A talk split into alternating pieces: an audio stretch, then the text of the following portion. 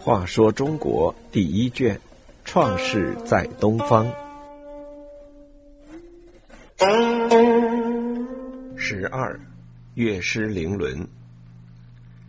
朱襄氏是伏羲氏之后的一个部落首领。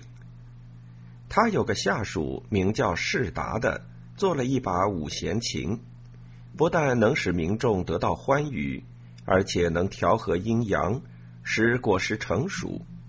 人民的生计因而得到发展。葛天氏是朱襄氏之后的一个部落首领。在葛天氏的时代，人们在劳动之余，手里拿着牛尾，脚来回的踢身摆动，口里歌唱着八段歌词。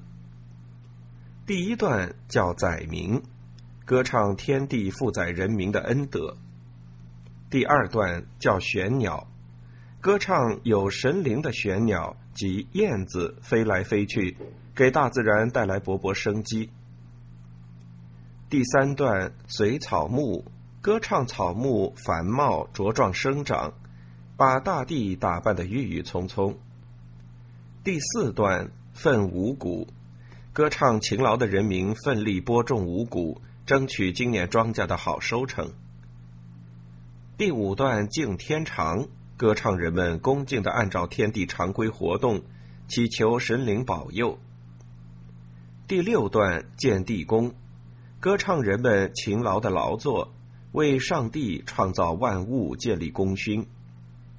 第七段依地德，歌唱人们依靠土地神的恩德，必将取得丰硕的果实。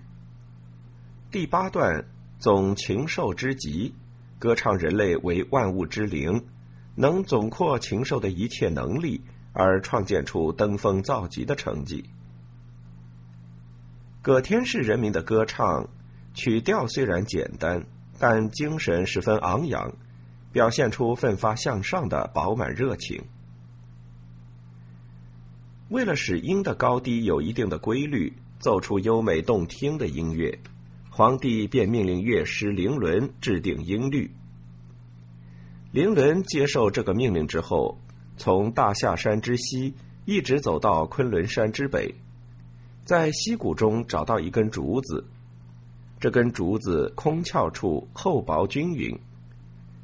伶伦把它从两节间断开，形成长三寸九分的竹管。伶伦试吹这根竹管，定其律为黄钟，其音为宫。相当于现代音乐中的 C 调多。伶伦接着又制成了十一根竹管，一边吹竹管，一边听凤凰的叫声，互相比较其音的高低，再慢慢进行校正。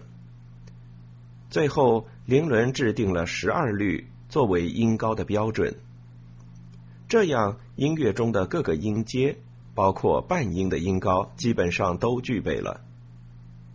同时，他还制定了音乐中的五个音名，为宫、商、角、徵、羽，称为五声。